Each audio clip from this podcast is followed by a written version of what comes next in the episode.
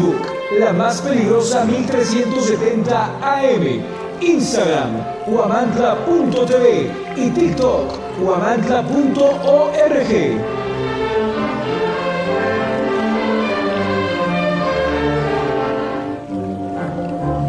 Objetivo AM se transmite a través del 1370 AM, la más peligrosa. Desde el Centro de Información en Juárez Norte número 215, en Huamantla, Tlaxcala. Si no existiera el café, muchas reconciliaciones jamás habrían sido hechas. No existieran los reencuentros ni la imaginación hubiera tomado control en una mente a solas en una tarde lluviosa. Si no existiera el café, las mañanas perderían su sabor y las sonrisas de un nuevo día no iluminarían el rostro de las personas. Dale un rico sorbo de café a este programa, saborealo y dale los buenos días a la vida. ¿Gustas un café para comenzar? ¡Eh!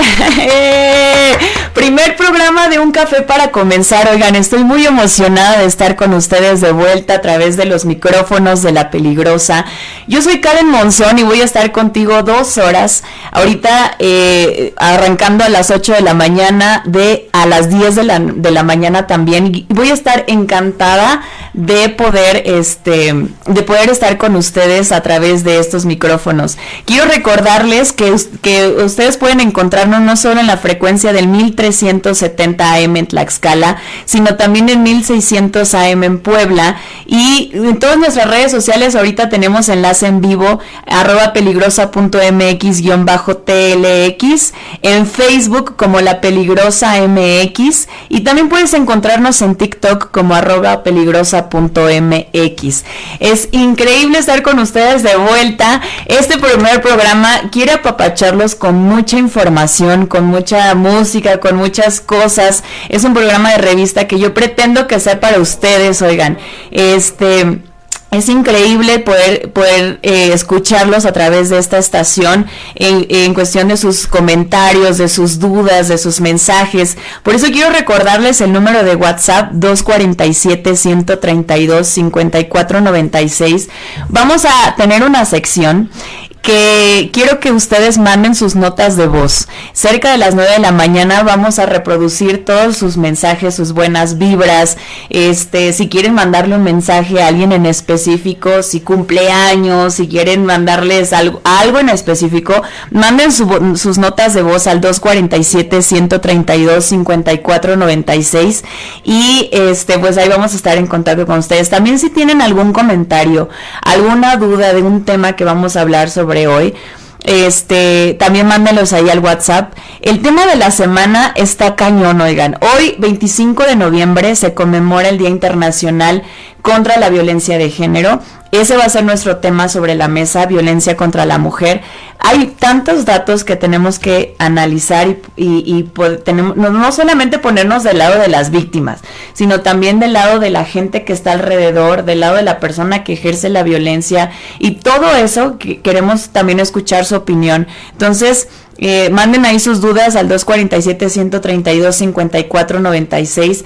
Programón les digo porque también tenemos una sección de mentalidad y salud donde no solamente vamos a darles eh, la parte aspiracional o inspiracional este, sobre el deporte, sino también que ustedes vean y escuchen este, la, la, gente que está detrás, que ya lo ha vivido, que ya ha experimentado los resultados de llevar una vida un poco más sana. Y para eso va a estar con nosotros Orlando Lumbreras, que es coach de indoor cycling en Tropa Studio. Va a hablarnos sobre él, sobre su testimonio, sobre cómo ha hecho él este cambio de vida. Ustedes si lo ven en sus redes sociales, él es, él era otro y ahorita es otra persona completamente diferente, inspira a muchas personas y este también está trabajando ahí en, Tropa Estudio y, va a resumirnos en cinco tips eh, en cinco bases, en cinco oraciones tan fáciles y sencillas de qué podemos aplicar nosotros como personas eh, sencilla, eh, de una parte tan sencilla y de una parte tan, tan cero complicada de cómo podemos hacer este cambio de vida. Hay veces en que vemos tan aspiracional la idea de cambiar a una vida más sana, porque no manches, ahora tengo que hacer eso y él lo va a explicar con cinco tips muy, muy aplicables. Entonces, este, no se pierdan este programa, quédense con nosotros hasta las 10 de la mañana. Eh, les recuerdo nuestros teléfonos de estudio es 247-132-5496 y búsquenos en todas nuestras redes sociales porque íbamos a estar en contacto con ustedes. Oigan, vamos a iniciar este programa con la frase de la semana o la frase del día que está cañona. Y es a raíz del programa, que, del tema de la semana, que es el miedo de la mujer a la violencia del hombre, es el espejo del miedo del hombre a la mujer sin miedo.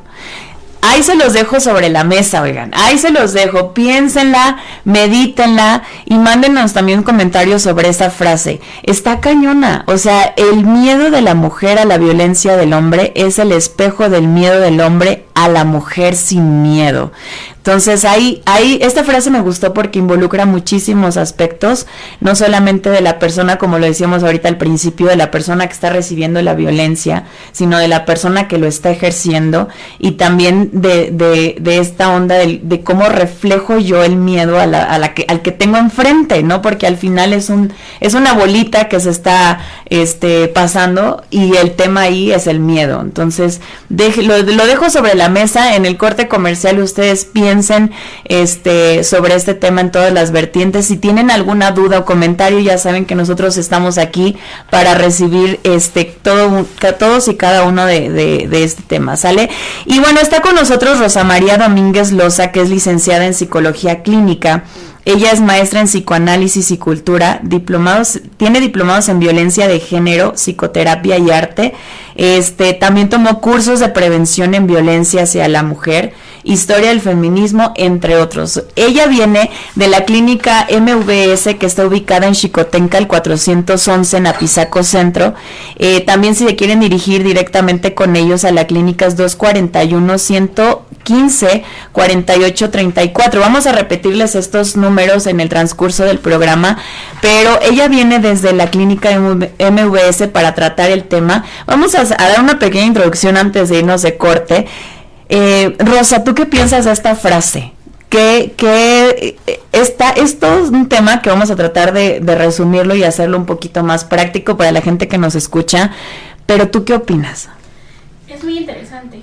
La verdad es de que incluso desde la proyección masculina, desde los miedos incluso masculinos, eh, es donde surge precisamente eh, la, forma de, mediante el enojo, de la molestia, se ve reflexionado mediante la violencia, ¿no?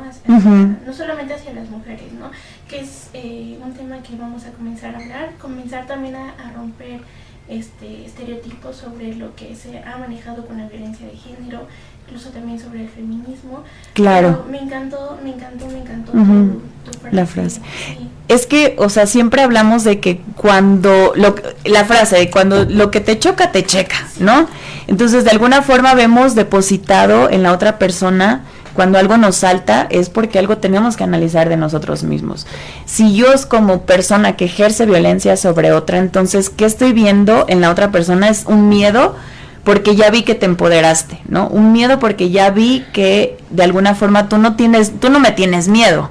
Y eso a mí me está dando miedo. O sea, es un juego de palabras, pero al final es algo que sí está, está, es la base de, de, de ejercer violencia y de recibir violencia. Cierto también muy importante sobre el, la poca reconocimiento sobre la falta. ¿no? El reconocer la falta es algo muy, muy importante, ¿no? Vemos uh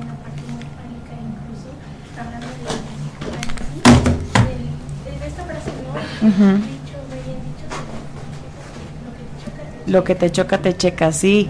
Y entonces, este, es lo que te digo, yo creo que vamos a, ir profundizando un poquito más en, en, me parece muy interesante el que una persona que ejerce violencia sobre otra, eh, en el fondo es un temor enorme que tiene a la persona que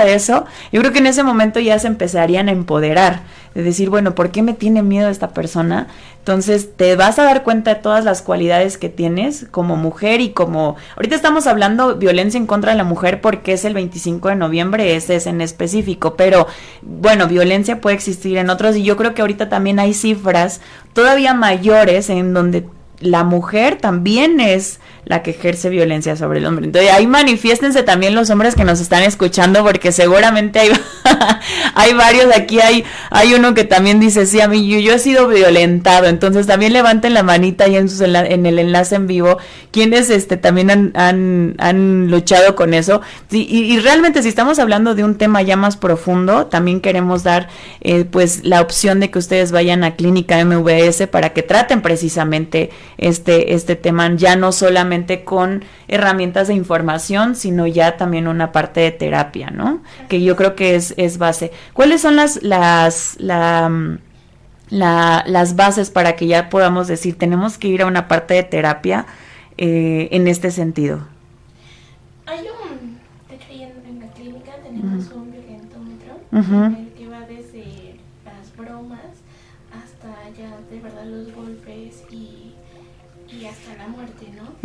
Pero hay, hay violencia que lamentablemente se romantiza y eh, aquí, por ejemplo, me ha tocado varias pacientes en las que llegan sin ser conscientes que están eh, dentro de una dentro de una violencia, ¿no? En el momento de que hay manipulación, en el momento de que hay control tanto en el pensamiento, en la forma social, desde, desde el cómo te vistes, desde cómo Sí, claro. ¿No?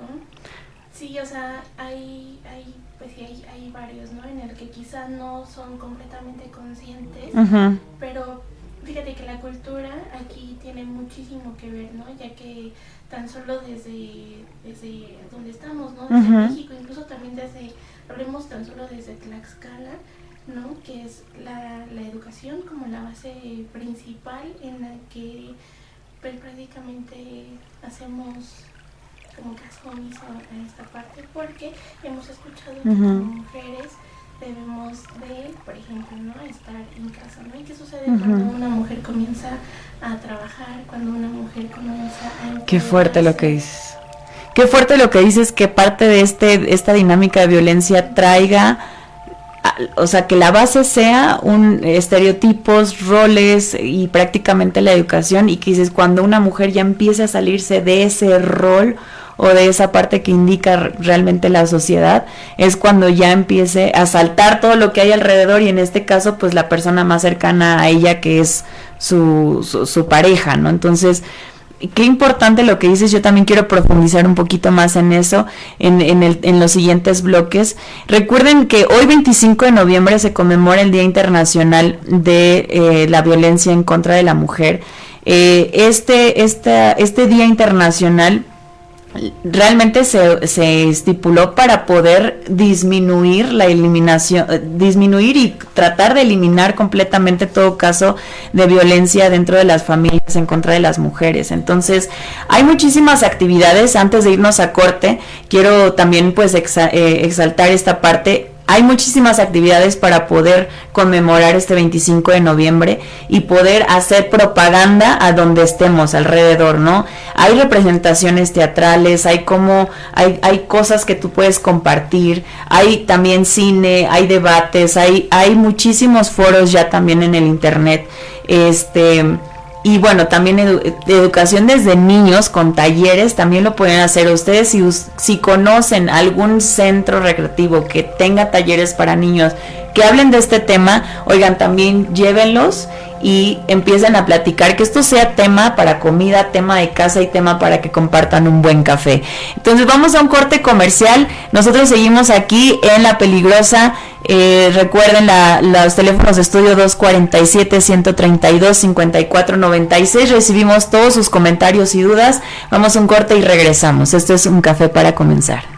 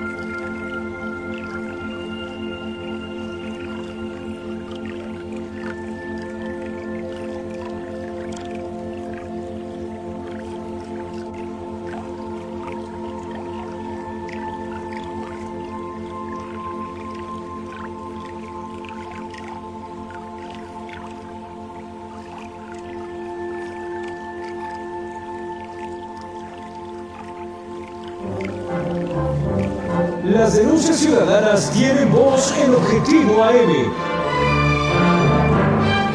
Envía tus mensajes de voz al WhatsApp 247-132-5496. Síguenos en nuestras redes sociales, Twitter, arroba Huamantla, Facebook, la más peligrosa 1370 AM, Instagram, huamantla.tv y TikTok, huamantla.org.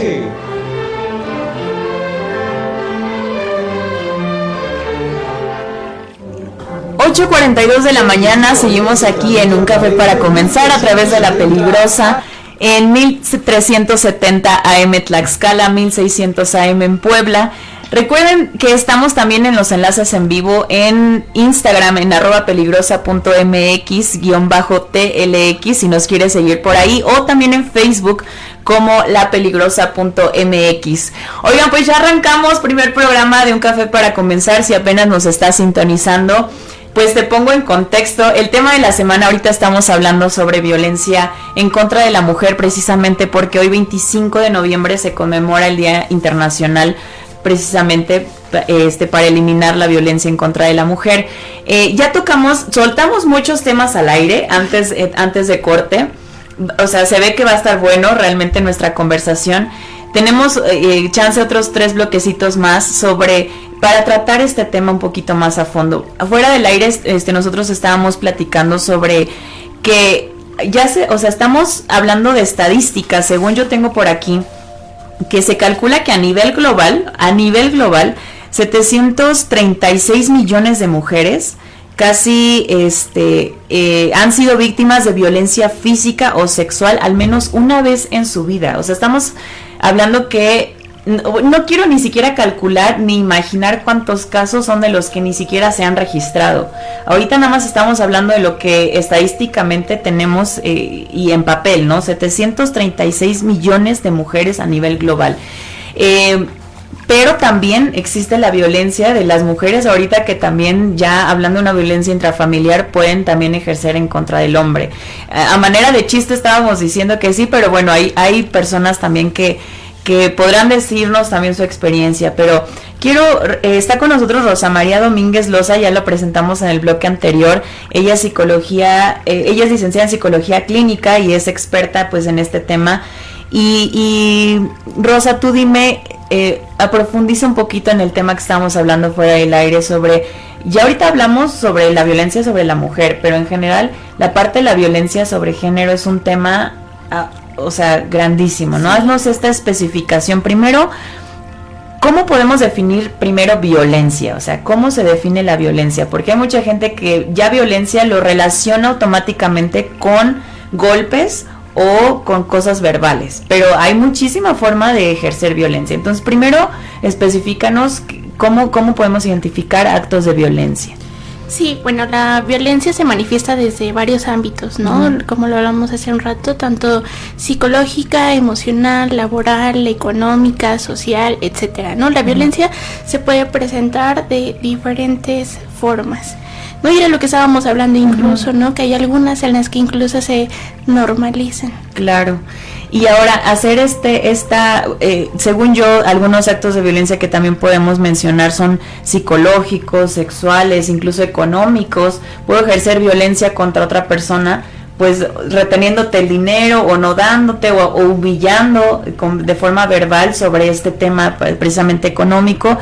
Y hablando pues de la parte de, género, cuéntanos qué pasa en la psicología ahorita que estamos especificándonos de un hombre contra una mujer, qué pasa en la psicología del hombre para ejercer violencia sobre una mujer, porque los datos son alarmantes, aunque haya mujeres que violenten a hombres, estadísticamente sí le sobrepasa por mucho que sea un hombre sobre una mujer. Entonces, psicológicamente, ¿qué pasa? Así es. Bueno, um, psicológicamente, hablemos más un poco desde el psicoanálisis. Que es sí, sí, adelante. Eh, ¿Qué es lo que sucede, no? Al final cuando existe tan solo una figura con el otro, en este caso existe la figura femenina ante la, masculina, hablamos de que, ¿cómo habías iniciado tu, tu frase? La frase, repito la frase del día para los que se lo perdieron en el primer bloque, es el miedo de la mujer a la violencia del hombre es el espejo del miedo del hombre a la mujer sin miedo. O sea, es lo que hablábamos precisamente, son espejos, yo te tengo miedo y por eso ejerzo este, violencia sobre ti. Y la persona violentada se deja o absorbe ese, esa violencia precisamente porque de alguna forma también no se ve empoderada de las cualidades que tiene. Esto va en relación a la falta que incluso puede verse reflejado a la castración masculina ante la figura femenina y sobre todo hoy en día, ¿no? Hablamos de que socialmente o culturalmente eh, desde el sistema patriarcal vemos al hombre como una figura que representa no solamente a sí mismo, sino a la mujer, a la familia, a la sociedad, a nivel política y en todos los aspectos, ¿no? Entonces, en el momento de que se ven imposibilitados ante una figura femenina, existe esto que se llama castración, ¿no? Entonces, ¿cómo lidiar ante la castración? Hablemos desde el hombre, ¿no? No solamente desde el hombre, sino desde, cualquier postura del sujeto, eh, nadie realmente se puede hacer tan responsable, o más bien no existe como una responsabilidad hasta este punto. ¿Qué significa la castración, no? La castración es justamente esta imposibilidad ante al verse como alguien inferior. Por eso te decía, ¿cómo habías dicho esta frase? O sea, imagínate terminar verte reflejado en la otra persona aquello que termina realmente hablando sobre tus carencias personales, ¿no? Incluso hacer, o sea, ver tus necesidades reflejadas en el otro, pero no las terminas de, asumir, ¿no? Hablando psíquicamente, es, eso es como a grandes, a grandes rasgos, ¿no? Y lo podemos ver, eh, por ejemplo, en la cuestión laboral, ¿no? Lo podemos ver que incluso hay mujeres que han demostrado eh, tener mejor dominio en el campo laboral, pero no existe el reconocimiento, incluso se termina viendo obstáculos, principalmente, por ejemplo, la maternidad, ¿no? O, porque son ya, eh, si están casadas incluso, también es una de, las preguntas que están dentro de, esta parte curricular, este, económicamente, etcétera, ¿no? Oye, eh, ¿hay un perfil específico de la persona que ejerce violencia sobre otra? O sea, o, o o la persona, el, el violentador, no sé si así lo podemos llamar, tiene un contexto en específico para que se forme un perfil y él empieza a generar o simplemente es el ver reflejado mi miedo o mis cadencias, mis, mis carencias sobre la otra persona. Bueno, para empezar hay un patrón repetitivo, ¿no? Como lo estábamos hablando hace un momento, de eh, implica todo la parte cultural, la parte social y la parte familiar, ¿no? Los constructos sociales y, familiares en el que el sujeto se ve involucrado también aprende y repite, ¿no? Entonces, ¿qué es lo que eh, sucede, por ejemplo, con el violentador? Desde su origen aprende a no reconocer sus, sus emociones y solamente verlas reflejadas mediante la violencia o las agresiones, ¿no? Ok. Sí, es, eh, o sea, a mí se me hace impactante como cada vez más eh, incluir la parte de la inteligencia emocional desde chiquitos, el, eh, todo esto que va desde, desde muy pequeños, pues, si no lo aprendes bien puede generar o recaer en tipos como estos, ¿no? En, en, en general o conductas de violencia contra otra persona.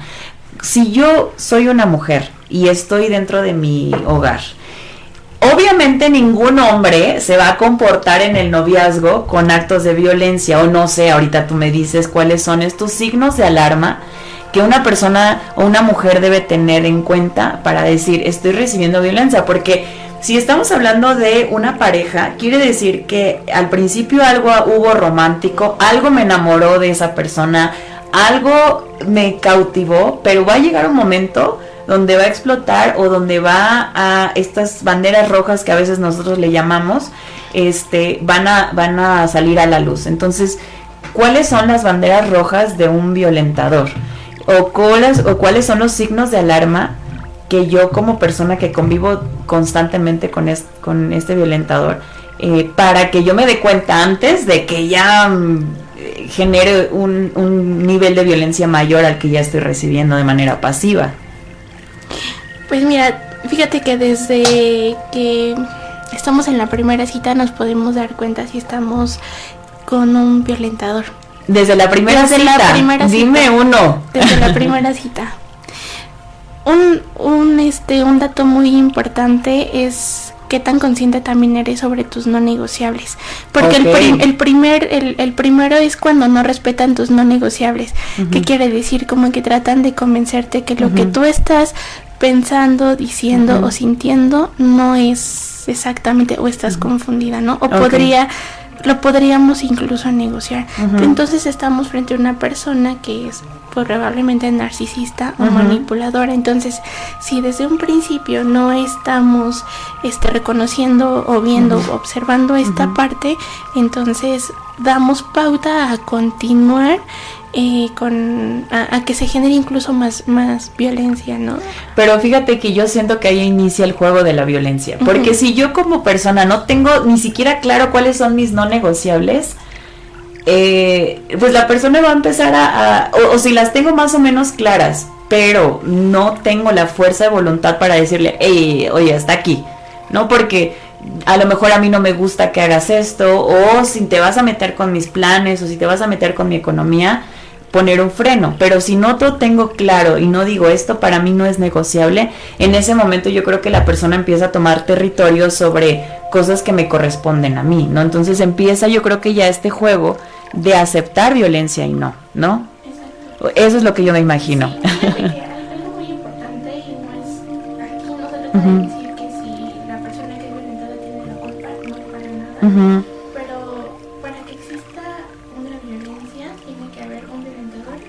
Claro, y los dos tienen que estar tratados. efectivamente. Entonces, aquí hay responsabilidad de ambas partes. Ahora, ¿qué pasa también con la persona que está siendo violentada? Como lo acabas de, decir, uno tiene que ser consciente incluso hasta donde sí y hasta donde no. Pero regresamos a, esta parte en la que hay tipos de violencia o, o, hay violencias que se terminan minimizando y se terminan pasando por alto, ¿no? Claro. Más y a esto se le llama romantizar, que también es algo muy importante que se tiene que detectar desde un inicio. Dime una actitud violenta que se romantiza o que generalmente empezamos a romantizar. Los celos. Es como el más, más común. Ah. Ahí le cayó la pedrada a varios. O sea, a ver, dime en qué momento, en qué momento, pero porque dicen que a veces los celos sí, o sea, es algo que me quiere, es algo que está bien padre. ¿En qué momento o cómo explica un poquito más en cómo los celos se pueden convertir en un acto violento? Desde la manipulación y el control, ¿no? Que era lo que estábamos hablando, ¿no? Y, y también desde esta parte un tanto masoquista desde, desde uno mismo, ¿no? Por sentirse quizá eh, llamado, que bueno, que llamamos la atención de la persona a la que nos, nos interesa y como tener ese punto. Y este, pregunta. Sí, ¿cuáles son las actitudes que es, generalmente son violentas, pero tendemos a romantizarlas? O sea, decir, ya empezó esta actitud y es constante. Y yo lo romantizo porque digo que me quiere, pero al final van a recurrir siendo en actitudes violentas. Fíjate que, no, bueno, no, no voy a mencionar nombres, pero al, final, sucedió una, una situación muy, eh, con personas muy cercanas en el que mm, el, el, chico llega como de, ay, lo digo porque te quiero, porque me doy cuenta, y, tú no te das cuenta, y porque tú no te das cuenta, ¿no? Entonces, pues puede incluso a terminar, por ejemplo, a, a renunciar, alejarse de, de, amistades, de pero lo dicen de una manera tan sutil como de te lo decir, no te lo digo porque te quiero, o es que tú no te das cuenta, tú no ves lo que yo estoy viendo. O sea, situaciones así en el que incluso el violentador trata de maquillarlo Y no estoy diciendo siempre que lo haga de manera tan consciente. Incluso eh, puede también verse esta actitud de forma inconsciente, pero hablamos desde un, desde un perfil narcisista, ¿no? Pero uno entonces es responsable de comenzar a, a ver, a observar, sí. Mira, sobre ese proceso, por ejemplo, si yo, si mi novio, mi pareja me está celando, vamos a regresar al tema de los celos, ¿en qué momento yo ya debo correr de esa relación? Porque probablemente sean unos celos que a lo mejor se controlen, se platiquen, pero hablando de todas estas actitudes violentas que son romantizadas, ¿en qué momento, cuáles son las, las partes en las que yo digo ya debo correr? O sea, ya no es porque tenga que tratar, sino ya correr de esta relación.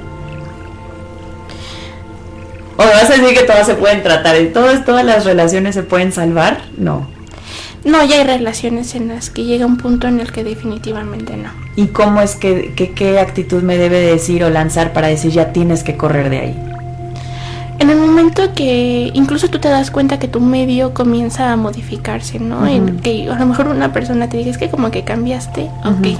Pero recuerda que cuando ya varias personas, por ejemplo en tu ámbito laboral, social, familiar, comienzan a decirte que hay, están viendo algún foco rojo o que hay algo que está modificando en ti que es anormal, entonces, aun cuando todavía no exista a lo mejor la violencia física, es suficiente para poder, como dicen, ¿no? Correr Justo eso es lo que mencionábamos al principio del programa, que a mí me interesaría mucho también tratar las personas que están alrededor de la relación. Mucha gente, y me incluyo, yo la verdad a veces sí respeto mucho y trato de decir yo no me meto, yo no opino, yo no estoy ahí. Pero también hay veces en que sí tienes que hacer este tipo de comentarios, ¿no? Decir, oye, te noto diferente, oye, estás tomando decisiones que no eran parte de ti, te estás alejando de un núcleo social que te arropa y hay veces en que nos abstenemos en opinar, pero yo creo que aquí está bien importante, ¿no? Porque puede ser tú, tú como amiga, como papá, como tía, como lo que quieras, puede ser el factor de que una persona tome una decisión y alejarse de esa, de esa relación, ¿no? Entonces, eh, qué, importante para las personas que nos están escuchando y si tú algo te está haciendo ruido en lo que estamos mencionando en estos signos de alarma, si estás en una relación de, con muchos celos o algo, y ya recibiste por lo menos un comentario que te dijo, oye, esta relación te está cambiando, entonces yo creo que sí deberías de valorar el correr de esa relación, ¿no? También algo muy importante, cuando incluso tú comienzas a sentirte incómoda, o sea, hay veces en las que socialmente podemos ver una relación en el que en aparente pudiera ser, entre comillas, volvemos a, a poner, a recalcar, que es casi perfecta, porque así lo hemos escuchado, porque así lo hemos vivido quizá con mm, otras relaciones, ejemplo nuestros padres, nuestros abuelos, nuestros tíos y vemos que eso es lo ideal, pero en el momento que te sientes incómodo, incómoda, que tu, tu personalidad, tu identidad no es la misma, también es un, un foco rojo así enorme, ¿no? En el que tienes que correr, porque en el momento que uno comienza a sentirse incómodo en la situación con la persona o en el lugar, definitivamente ahí no, es. Ahí no es. Te sientes incómodo, ahí no es. Bien, está con nosotros eh, Rosa María Domínguez Loza tratando este tema violencia contra la mujer. Vamos a ir un corte y regresamos. Regresando del corte, eh, vamos a hablar sobre cómo salir de estas relaciones violentas. O sea, ya mencionamos algunos signos, ya mencionamos qué es lo que... Eh, lo, que debemos de tomar en cuenta y los focos rojos y las banderas rojas para poder eh, huir de esa relación, pero ¿cómo le hacemos? ¿Cómo le hacemos? Porque hay dos personas realmente en una relación así que deben ser tratadas, ¿no? Tanto el violentador como, como el que está recibiendo la violencia. Y vamos a ver, vamos a tratar un poquito de eso en el próximo, en el próximo bloque. Recuerden que Rosa viene de la clínica MVS, que está ubicada en Chicotenca, el 411 en Apizaco Centro. También si quieren dirigirse directamente con ellos es al 241-115-4834. Eh, regresamos a un café para comenzar. No se despeguen de nosotros, viene un programón todavía este, con muchas cosas, muchas sorpresas. Y recuerden, si ustedes tienen algún comentario que hacer sobre el tema, eh, lo estamos recibiendo en el 247-132-5496 eh, a través del WhatsApp. Estamos recibiendo también mensajes de voz quieren mandarle un saludo a alguien, quieren mandarle este, buenas vibras a este programa, quieren felicitar a alguien por su cumpleaños, recibimos sus notas de voz a este número 247-132-5496. Nosotros nos vamos a un corte comercial y regresamos a un café para comenzar.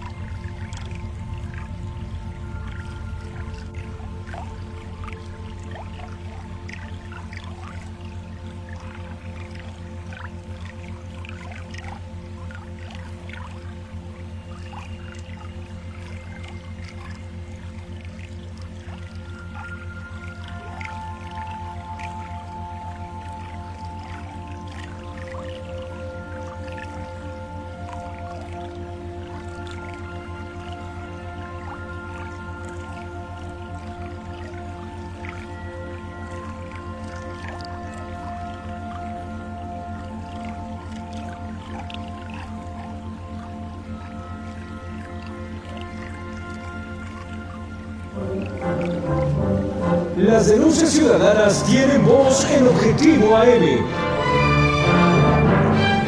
Envía tus mensajes de voz al WhatsApp 247-132-5496. Síguenos en nuestras redes sociales, Twitter, arroba Huamantla, Facebook, la más peligrosa 1370 AM, Instagram, huamantla.tv y TikTok, huamantla.org.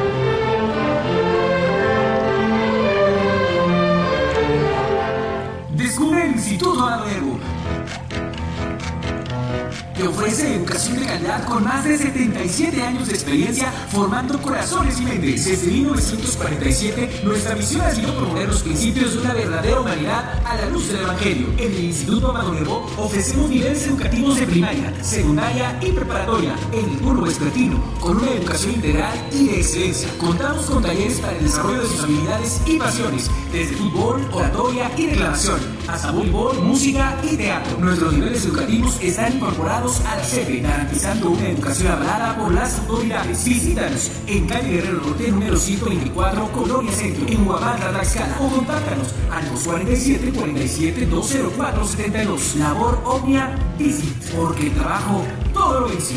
Instituto Amado Nuevo. En Alzayanca estamos escribiendo una nueva historia. Estamos construyendo un municipio con más justicia. Atendemos las necesidades más urgentes de la población para terminar con el rezago. El gobierno municipal de Alzayanca 2021-2024 busca cercanía con la población para atender con oportunidad, calidad y calidez a los habitantes del municipio. Esa es la historia.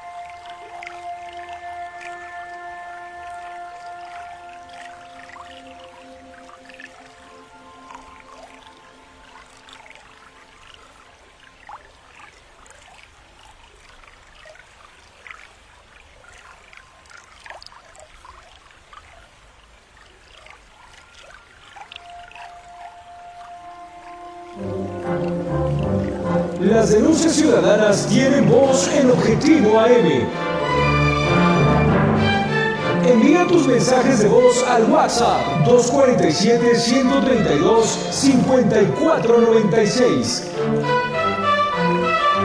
Síguenos en nuestras redes sociales. Twitter, arroba Huamantla. Facebook, la más peligrosa 1370 AM. Instagram, huamantla.tv y TikTok, huamantla.org.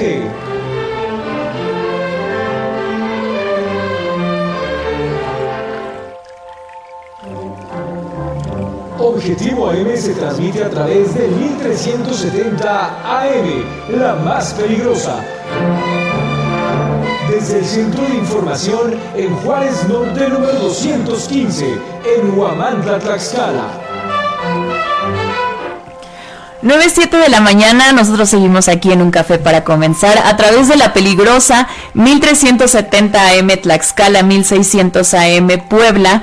Síguenos también en Facebook como la peligrosa.mx y en Instagram estamos en un enlace en vivo a través de arroba peligrosa.mx guion bajo TLX. Estamos tratando el tema de violencia contra la mujer. Elegimos este tema precisamente porque hoy 25 de noviembre se conmemora el Día Internacional en contra de la violencia eh, contra la mujer.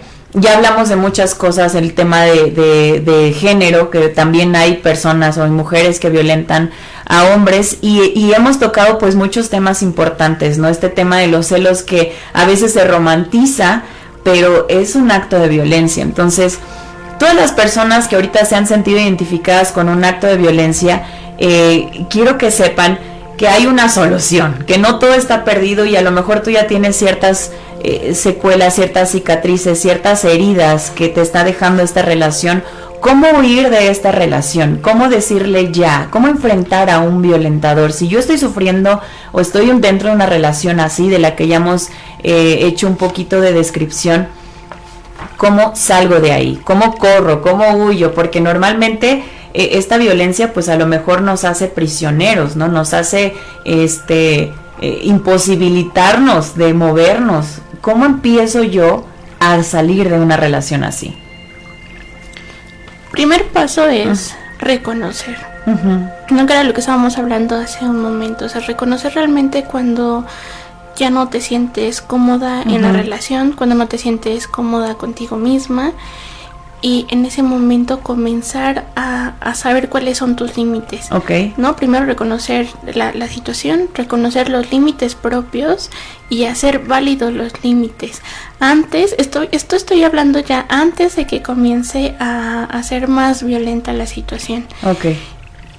Siempre tenemos que tener un, un círculo de apoyo, ¿no? Tanto amigas, este, familiares, una, una red de apoyo. Ahora sí que cuéntaselo a quien más confianza le tengas. Sí, sí, sí. esto, esto, es muy importante porque entre más personas lo sepan, más eh, facilidad vas a tener de poder apoyarte con otras, con otras personas. Incluso hay instituciones, hay este lugares en los que te puedas acercar. Ya hablamos incluso en el caso en el que te sientas también en peligro, en el que también existan amenazas, en el que exista este eh, otro tipo de, de, acoso, ¿no? Porque incluso también dentro de las relaciones existe la, el, acoso, las, las amenazas, este, pues básicamente esto, ¿no? O sea, primero cuando comenzamos a, a, sentir que estamos en un ambiente violento, antes, digamos, cuando todavía entre comillas pueden reparar esta situación, es poner los límites. Sí, estamos hablando de fases, ¿no? Porque lo que hablamos en el bloque anterior, los signos de alarma empiezan en la primera parte de la relación. Pero cuando dejamos avanzar, cuando no ponemos nuestros límites, que también mencionamos, nuestros no negociables empiezan ya, ya ni siquiera a ser negociables porque ya te los sobrepasaste demasiado. Entonces estamos hablando ya de otra etapa de la violencia que supongo que ya es la parte más agresiva, donde ya es la parte, los actos de violencia son un poco más evidentes para no solo para ti, sino para el círculo que está alrededor. ¿Cómo salir en ese en esa parte de la relación? Si estamos hablando de reconocimiento, yo pongo yo supongo que es eh, en cualquiera de las dos etapas, pero si ya estamos hablando de una etapa que ya está a un nivel que para lo, a lo mejor para muchos consideramos ya grave o urgente, ¿cómo salir de ahí? Independientemente de las, de las instituciones que me ayuden a hacerlo, psicológicamente, ¿qué tengo que trabajar conmigo misma para reparar ese daño que estén haciendo las personas, eh, que esté haciendo la persona conmigo, y también para continuar una vida ya fuera de esa relación? Sí, bueno, hay que trabajar tanto el duelo, la identidad y el autoestima. ¿No? Porque si no trabajamos un duelo, fíjate, esto es muy importante. Me encanta, me encanta. Duelo, que, o repítemelo, es duelo. Identidad y identidad autoestima. y autoestima. Sí, es prácticamente todo lo que se pierde en una relación violenta. Sí, porque cuando no se termina de trabajar un duelo, entonces tendemos a repetir esta situación violenta que vivimos, principalmente desde, incluso desde casa, ¿no? Porque incluso por eso buscamos esta relación violenta. Posteriormente, aun cuando terminamos una, digamos, primera relación violenta y no trabajamos este duelo, volvemos a repetir esta situación con otra pareja y así sucesivamente hasta que no se termine de trabajar y de sanar este duelo, la identidad, ¿no? Aquí es donde nos comenzamos a cuestionar qué es lo que queremos, quién soy, quién soy, hacia dónde vamos, ¿no? O en qué me llegué a convertir a causa de la violencia que recibí. Sí. O sea, ahí tienes que despojarte de eso, ¿no? Y ahora sí que tomar de muchísima, muchísima autoestima, ¿no? Bueno, no es como que se tome, se trabaja el, autoestima. Entonces, trabajando también el autoestima es aquí donde entonces una mujer se empodera y entonces aprende a no repetir patrones que había tenido antes, ¿no? Porque justo en, en, en terapias donde se comienza a detectar eh, patrones repetitivos y por qué. No hablábamos en un principio sobre, sobre la falta, ¿no? Es, esto es muy importante en el sujeto porque siempre vamos en busca de aquello que nos hace falta, ¿no? Y lamentablemente cuando no aprendemos a distinguir esto lo terminamos buscando en un violentador. Si no somos conscientes de la situación por la que estamos pasando. Oye, y ahorita mencionamos, nos estamos enfocando un poco en, en la víctima, ¿no? En la que recibe, el persona que recibe la violencia. ¿Cómo se hace consciente un violentador de que es, un violentador? Porque yo supongo, tú explícanos a lo mejor qué pasa en la mente de una persona que ejerce violencia. Hablábamos del miedo, se ve reflejado, a lo mejor se siente amenazado por la persona que tiene enfrente y la manera en disminuir ese tipo de, de miedo para él mismo es generando violencia o tratando de hacer menos a otra persona. Pero ¿cómo ayudar o cómo eh, hacerle consciente a esta persona? ¿O cómo, cómo es el que dice sí? O sea, estoy ejerciendo violencia sobre otra persona. Fíjate que también el, el violentador es violentado, ¿no? Por eso es ¿Qué estás diciendo cómo? Bueno, supongo que es heridas de la infancia. De infancia. Sí, heridas de infancia, definitivamente, ¿no? Y sobre esta, es, este Hablemos incluso, hace rato quería mencionar sobre masculinidad y, machismo, este macho frágil, también en el que se inculcó desde un principio que tendría que ser como el hombre fuerte, el hombre vigoroso, cuando en algún momento se ve roto cualquiera de estas situaciones, su primera reacción es eh, actuar de manera agresiva. Entonces, hablamos de, de, una persona herida, ¿no? De como lo acabamos de decir, desde la infancia, incluso hasta la adultez, y va a seguir siendo violentado no solamente por por su pasado, sino incluso hasta por su mismo presente, ¿no? Porque incluso el, el, violentador es, se violenta a sí mismo, ¿no? También es algo muy, muy importante. Entonces hablamos de, de una persona, entre comillas, de, de, carácter fuerte, pero realmente vemos a una persona con muchas debilidades. Sí. Entonces, bueno, si yo quisiera evitar formar un, un violentador, desde niño es evitando cualquier tipo de violencia también, porque podemos ahí ejercer violencia también como papá si esa persona en un futuro va a repetir ese patrón cuando tenga alguna pareja, ¿cierto? Sí, trabajar con la masculinidad y no con el macho que debe de ser, ¿no? Masculinidad diferencia, eh, hay que diferenciarlo de machismo. Exacto. Ajá, porque hablamos de que un hombre tiene que ser macho, más no masculino. O sea, de la masculinidad, si te das cuenta, casi ni siquiera se, se, se toca. Sí, claro. Entonces, bueno, tenemos a dos personas que, que, que, estamos dentro de un escenario de violencia. Ya comentamos que para que una persona que, que recibe la violencia debe de trabajar en un duelo, en su autoestima y en la identidad. El violentador, ¿en qué debe trabajar para salir de ser violentador? También de lo mismo. De lo mismo. De lo mismo. O sea, también tiene que trabajar. ¿El duelo en qué momento se tiene que, el duelo en que, cómo es que maneja el duelo un violentador?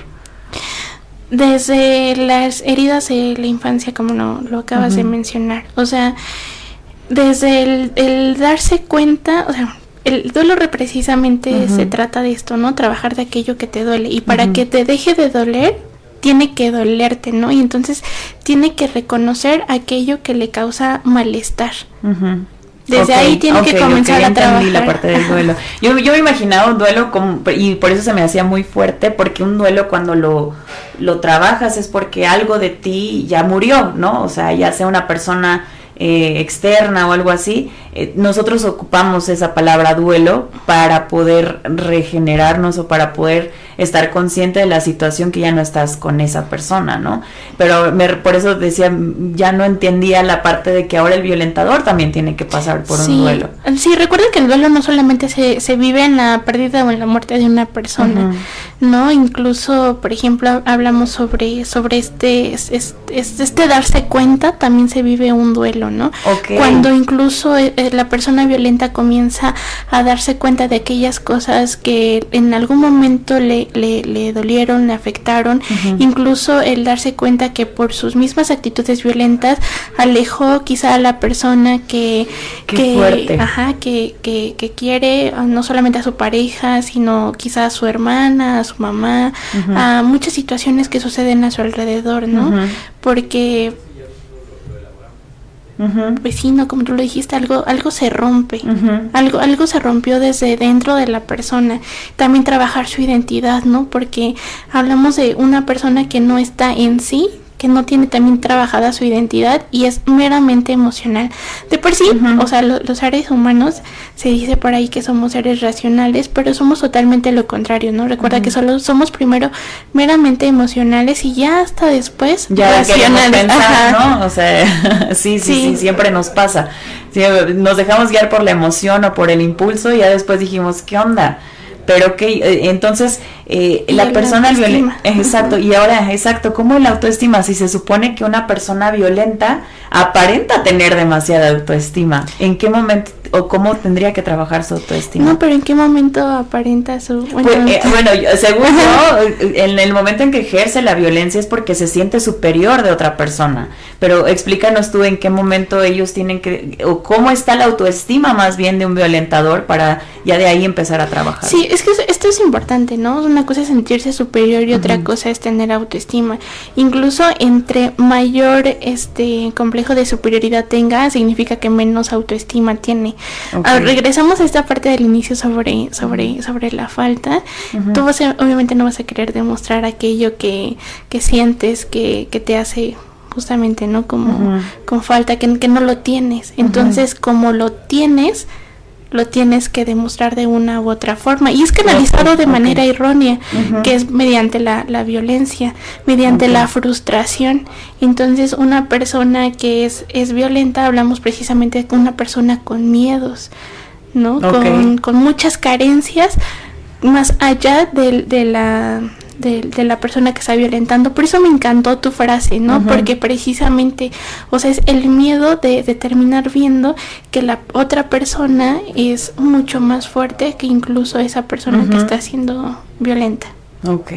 ¿Y, ¿Y, qué daños psicológicos pueden generarse en una víctima de violencia, en, en esta parte psicológica? Yo sé que ahorita para salir nos dices tiene que trabajar en estos tres aspectos. Entonces, ¿cómo es que se dañan mucho de eso, o sea, cómo es que empieza, hay, hay, quisiera también que nos dieras como herramientas personales, a mí me encantaría que todos fueran a clínica MVS y se trataran contigo y empezaran a reestructurar estas tres áreas, pero cómo poder salir, em, a través o cuáles son las herramientas que yo puedo obtener de lo que hay en mi contexto para que empiece a fortalecerme en estas tres áreas porque si hay veces en que nuestros recursos no nos dan para a lo mejor tomar una tantas sesiones de terapia y hay muchas cosas que también pueden ser aplicables, conductas que yo puedo empezar a cambiar para empezar a sanar estos daños psicológicos yo como víctima. Sí. Fíjate que una de las herramientas importantes es escribir. Escribir. Ajá, o sea, ya, ya hablando de, de manera individual e independiente o aparte de, de, la consulta, escribir todos los malestares, todos, todos, todos, todos, desde cómo nos sentimos, desde lo que pensamos, lo que vivenciamos y volverlo a leer. Ok. ¿No? Volverlo a leer, y, y, así, ¿por qué escribirlo y volverlo a leer? ¿No? Has escuchado que las palabras se las lleva el viento. Puede que a lo mejor lo estemos platicando con una persona, eso platicarlo es bastante sanador, pero cuando volvemos a ver visualizar y reconocer lo que nos está sucediendo, entonces sabemos a partir de dónde comenzamos a trabajar, ¿no? Okay. ¿Qué es lo que nos duele? Que para ustedes también como especialistas sería eh, espectacular que ya llegaran también con esos escritos desde antes a su terapia, ¿no? Porque ya ustedes harían una radiografía de lo que está pasando desde antes. Pues fíjate que depende muchísimo, desde qué enfoque. Ok. Ajá. O, por ejemplo, yo trabajo desde la psicoterapia psicoanalítica, entonces no es necesario, ¿no? Ah, Fíjate ok. que desde este enfoque a, hacemos consciente lo inconsciente, ¿no? Porque incluso ahorita podemos platicar de una situación que te duele y mañana vienes y me vuelves a contar de esa situación que te duele y entonces nos mismo. damos cuenta de otra situación. Ok. Podemos hacer consciente alguna otra dolencia emocional. Ok. Sí, entonces no. Hay nos- mucho más herramienta para Sí, tratar en sí, sí, terapia. sí. Pues definitivamente este tema es enorme y me encantaría que pudiéramos haber profundizado un poquito más. Pero las herramientas ahí las tienen. Para todos los que nos están escuchando, eh, hoy 25 de noviembre es el Día Internacional en contra de la Violencia de Género. Y me encantó que estuvieras con nosotros, Rosa María Domínguez Loza, eh, licenciada en Psicología Clínica, que pueden encontrarla ustedes en Clínica MVS, en Chicotenca, el 411, en Apizaco Centro. Está increíble además la clínica, unas instalaciones padrísimas donde ustedes pueden sentirse muy cómodos, especialistas como Rosa están ahí. Pueden dirigirse directamente a sus teléfonos, que es 241 115 48 34 y este pues ahí los van a atender, los van a apapachar. En caso de que ustedes estén sufriendo algún tipo de violencia, corran por favor a Clínica MVS y que empiecen a tratar estos temas, ya seas el violentador o ya seas la persona que está recibiendo la, la violencia. Y algo así súper rápido me gustaría agregar, eh, las primeras cinco personas que se comuniquen ya sea con ustedes o directamente a la clínica eh, tienen su primera sesión gratuita. Eh, perfecto. Eso, muy bien. Ya lo escucharon ahí a todas las personas, cinco personas, ¿verdad? Sí. Pri- primeras cinco personas, corran, por favor, a, a- a- que se dirijan, di- dices, aquí a cabina o directamente al, al número de la clínica. Bueno, les repito el número de la clínica, es 241-115-4834. 115-4834. Diríjanse con ellos y si no aquí en cabina, les repito, también es 247-132-5496. Digan que escucharon y esta entrevista en, en La Peligrosa y ahí les van a dar pues sus, sus descuentos. ¿verdad? Algo que me gustaría agregar rápido ahorita, completando lo que me habías comentado. Sí, claro, adelante, Ruth. sobre como herramientas para poder salir. Ahorita dije solamente una, realmente son muchas. Algo también muy importante es de lo que a uno a veces le funciona, no le funciona al otro y por eso es importante comenzar como a reconocer las necesidades. Sí, la terapia es, es de la canasta Sí, básica. Sí, definitivamente. Bien, pues nosotros regresamos, vamos a un corte, no se, no se despeguen, estamos hasta las 10 de la mañana aquí en La Peligrosa, recuerden, estamos también en un enlace en vivo en Instagram, arroba peligrosa.mx, guion bajo TLX, vamos a un corte y regresamos en Café para comenzar. Las denuncias ciudadanas tienen voz en Objetivo AM. Envía tus mensajes de voz al WhatsApp 247-132-5496. Síguenos en nuestras redes sociales, Twitter, arroba Huamantla, Facebook, la más peligrosa 1370 AM. Instagram, huamantla.tv y TikTok, huamantla.org.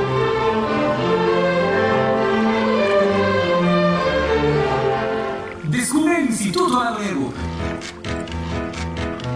Te ofrece educación de calidad con más de 77 años de experiencia formando corazones y mentes. Desde 1947, nuestra misión ha sido promover los principios de una verdadera humanidad a la luz del Evangelio. En el Instituto Amado Nervo ofrecemos niveles educativos de primaria, secundaria y preparatoria en el turno vespertino, con una educación integral y de excelencia. Contamos con talleres para el desarrollo de sus habilidades y pasiones, desde fútbol, oratoria y reclamación, hasta voleibol, música y teatro. Nuestros niveles educativos están incorporados a la sede, garantizando una educación avalada por las autoridades. Visítanos en calle Guerrero Norte, número 124, Colonia Centro, en Huamantla, Tlaxcala, o contáctanos al 247 47 204 72. Labor Omnia Visit, porque el trabajo todo lo dice. Instituto Amar Nuevo.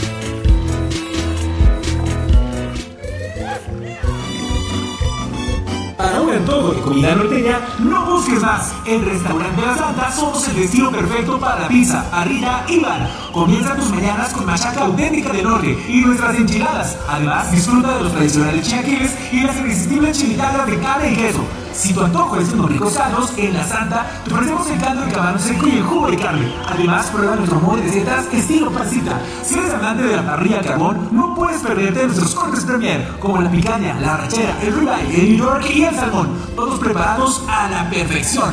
Para todos los tradicionalistas, disfruta de los clásicos burritos norteños con queso y frijoles, machaca, arrachera, camarón y muchas opciones más. Si eres fanático de la pizza, nuestras creaciones con ingredientes norteños en oro a la leña te conquistan.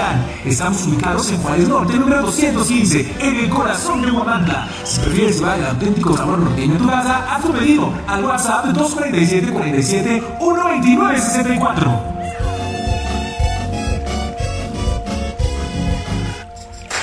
En Macropay Huamantla te consentimos con un fabuloso regalo. Escucha esto. Te regalamos un cupón de 600 pesos de descuento en el enganche de tu nuevo celular a crédito.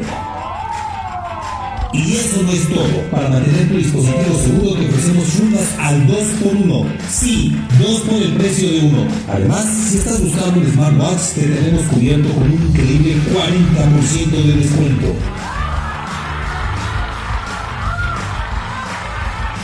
Así es, emocionate porque la mejor tecnología está en MacroPay. ¿Cómo puedes aprovechar estas ofertas? Muy fácil, solo contáctanos al 221-344-5645. Estamos ubicados a un costado de Chedraui y recuerda traer tu INE y correo. Macropay Guamantla, tu destino para la mejor tecnología. Encuéntranos en Allende Norte 603. Macropay Guamantla, la peligrosa.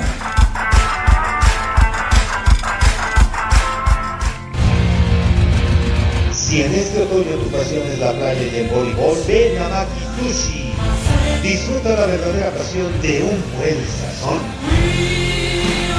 Visítanos en el Gamé número 52, fraccionamiento Tierra y Libertad.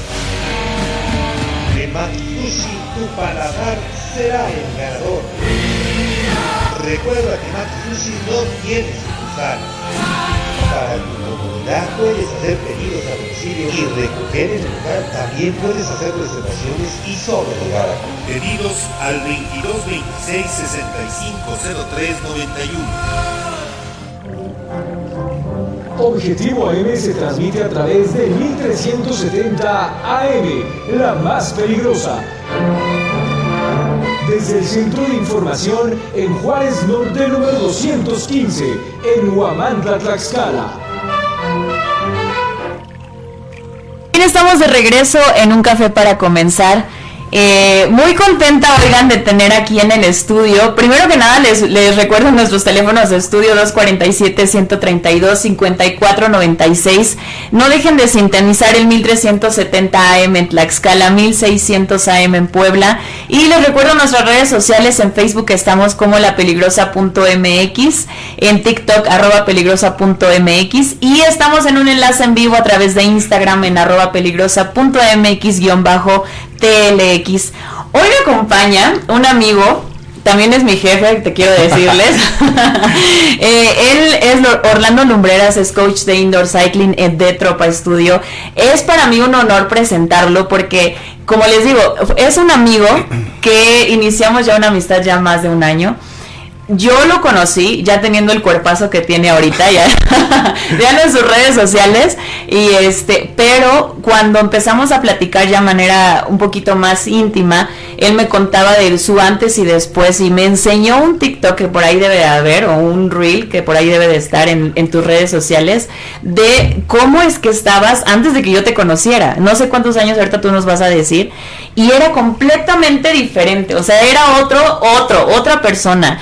Y no quiero poner unos adjetivos específicos, pero realmente tú háblanos también de estos hábitos que tenías antes y cómo es que has llegado a convertirte en, eh, o, más bien cómo has transformado tu físico y tu mente sobre todo para poder tener esta disciplina que tienes y ahora inspirar a otras personas a que lleven esta vida también más sana. Soy testigo de que no solamente yo, que soy este eh, pues ya eh, soy, soy fiel de sus consejos, tanto alimenticios como de, físicamente en cuestión de ejercicio, porque no solamente lo representa este camino que ha transcurrido con él, sino también los resultados que ha hecho en otras personas. Entonces, bienvenido Orlando, ¿cómo estás? Eh, pues antes que nada, gracias Garen, gracias por la oportunidad de estar aquí. Efectivamente, hace aproximadamente dos años, si no mal me equivoco, dos años y medio fue cuando empecé todo un proceso, un proceso donde yo inicié eh, un cambio físico. Como tú lo acabas de mencionar, más que físico, pues fue mental, fue emocional. Eh, tú sabes perfectamente que hace dos años, hace tres años aproximadamente, vino la pandemia. La pandemia fue un boom, eh, obviamente, complementando todas las características que hicieron que yo tuviera este cambio. hace algunos días incluso me preguntaban igual, oye, ¿qué fue lo que te motivó a ti a tener este cambio principal?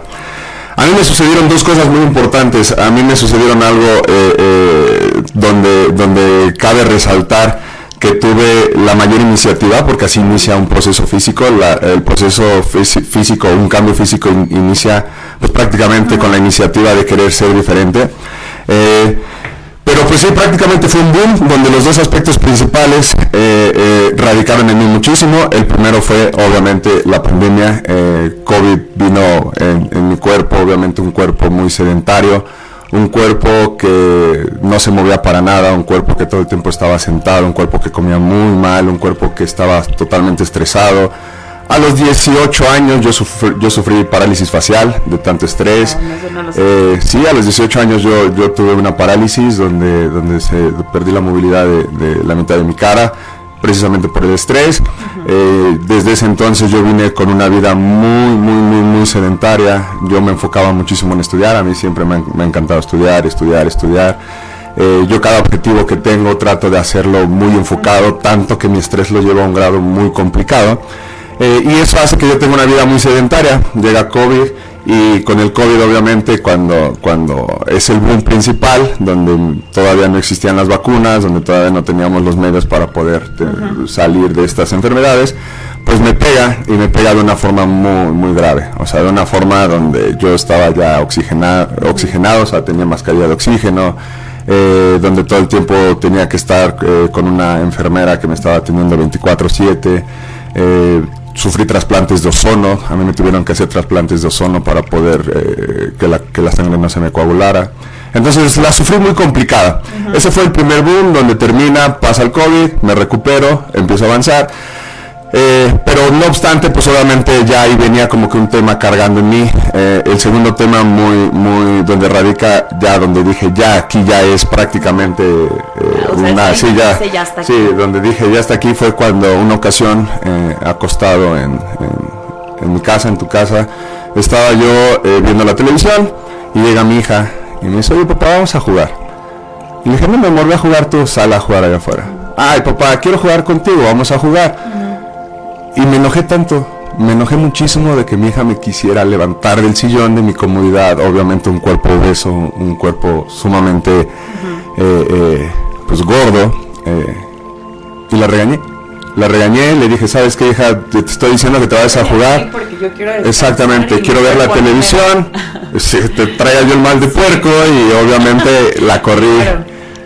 se sale llorando y yo eh, salgo atrás de ella porque dije, no, pues, ¿qué te está pasando, Orlando? No hagas eso. Pero este proceso en tu mente pasó en ese momento. Claro, sí, ahí viví, ahí viví todo, dice, ¿qué estoy haciendo? Sí, claro, sí, sí pasó.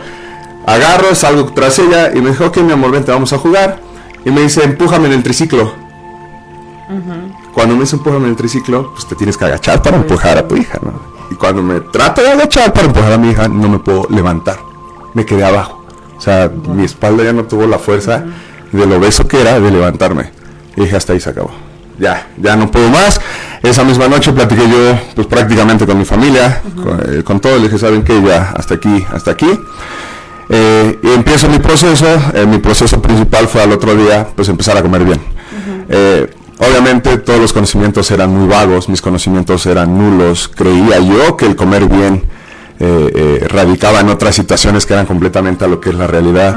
Empecé yo a ejercer hábitos durante la primera semana donde empecé a hacer yo ejercicio. un ejercicio el, el, cual para mí era muy complicado. este Ahí en ese proceso quiero que también nos expliques qué es lo que pasaba por tu mente. Es que eso es lo que quiero que la gente también pueda identificar y, se pueda, el decir esto para mí, o la vida sana para mí es una cosa imposible.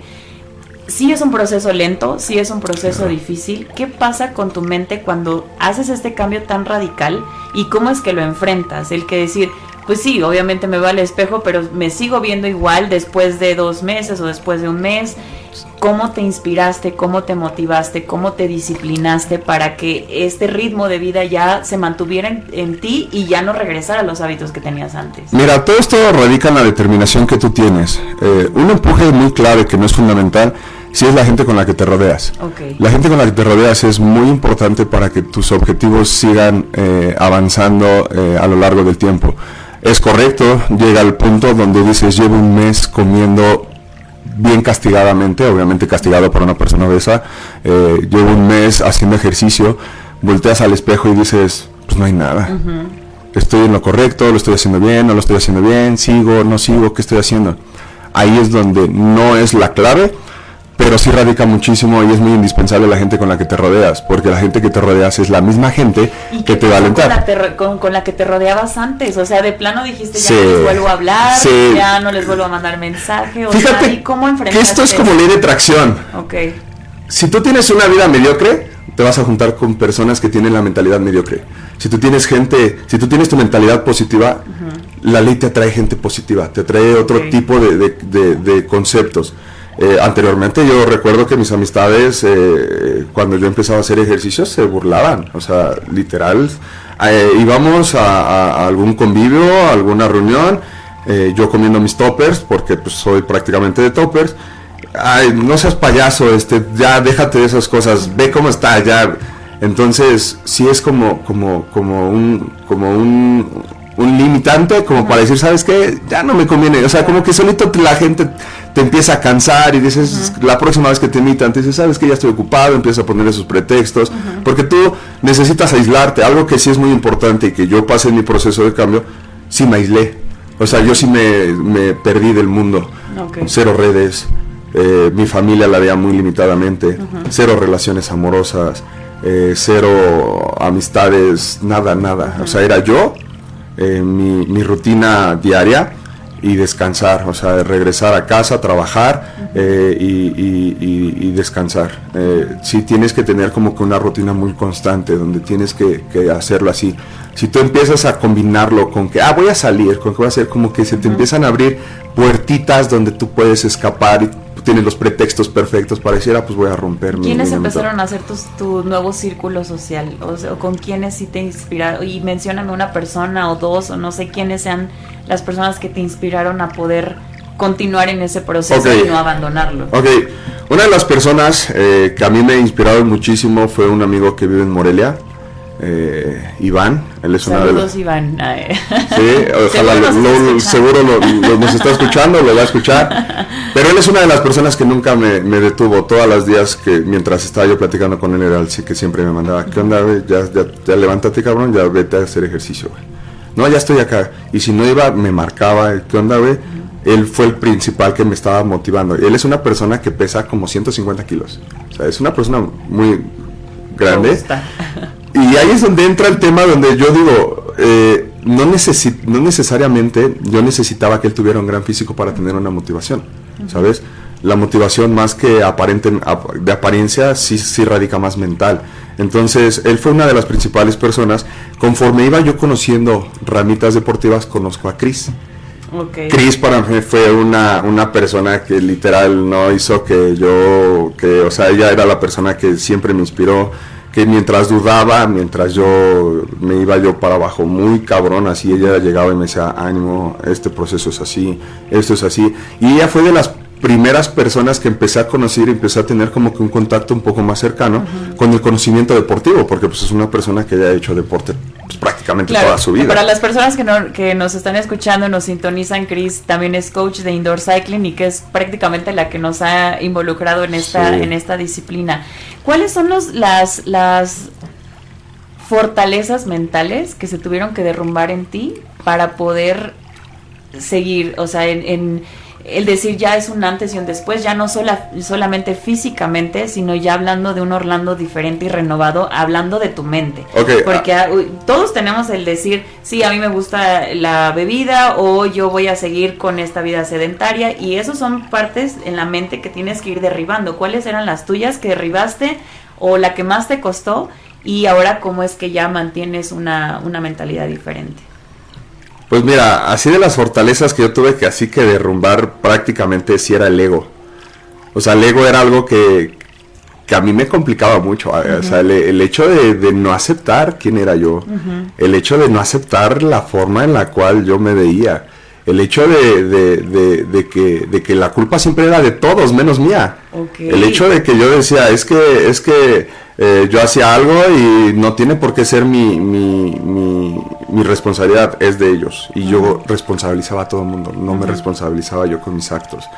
Eso fue lo que murió. Cuando yo decidí aceptar quién era, cuando decidí, decidí aceptar la persona insoportable que yo era, cuando decidí aceptar... Que eso todavía se está trabajando, ¿no? en, eso, en eso todavía andamos, pero vamos muy bien, digo, si me hubieses conocido dos años atrás y no me van a dejar mentir, estoy seguro que aquí me estaba viendo alguien que me conoció en esa etapa, incluso mi familia, mi familia lo ha dicho así de frente, hermano, hijo, estás en tu mejor momento, porque te lo juro, yo yo no soportaba una plática de, mucho tiempo. O sea, yo soy una persona muy, muy, muy complicada en cuestiones eh, de, interactuar, pero todo se fue. me, encanta la vida, me encanta, o sea, como que prendió en mi vida algo que dices, ¿qué chingo estaba haciendo? ¿Por qué estaba yo ahí? Entonces sí cambia, sí cambia mucho. Sí, que al final somos personas en, proceso. Y algo que quiero que tenga, un dato importante, no lo comentamos al principio, es tienes 30 años. O sea, te hiciste consciente de esta parte, a una parte joven, porque mucha gente dice, no, pues no es, todavía me falta, o mi juventud todavía está chida para que aguante ciertos años a seguir con esos mismos hábitos, porque no nos damos cuenta de nuestros hábitos hasta que ya llegamos a una edad avanzada, todo lo que construimos en nuestra juventud pues se va a ver reflejado ahí. Tú tuviste este, este proceso desde hace dos años, o sea, tenías 28. 28. Entonces, sí se puede, sí, es una, sí puedes dedicar tu juventud al deporte. Al deporte. Sí, nada, pues digo, tú también eres deportista, tú sabes perfectamente. tú sabes perfectamente que es la edad perfecta, obviamente eh, para hacer cambios. Eh, obviamente las disciplinas se vienen desde niños, eh, la disciplina es algo que se va forjando desde muy chico, pero digo, nunca es tarde, tengo, tengo ahorita personas que, que estoy llevando que tienen arriba de 60 años y que tienen cambios significativos, significativos, o sea, tengo personas con enfermedades, tengo personas que tienen trasplantes, tengo personas que tienen complicaciones muy fuertes en su cuerpo, que les va a costar hacer un cambio, pero no se rinden, no tienen esa mentalidad de que, ay, qué complicado va a ser, ay, qué largo.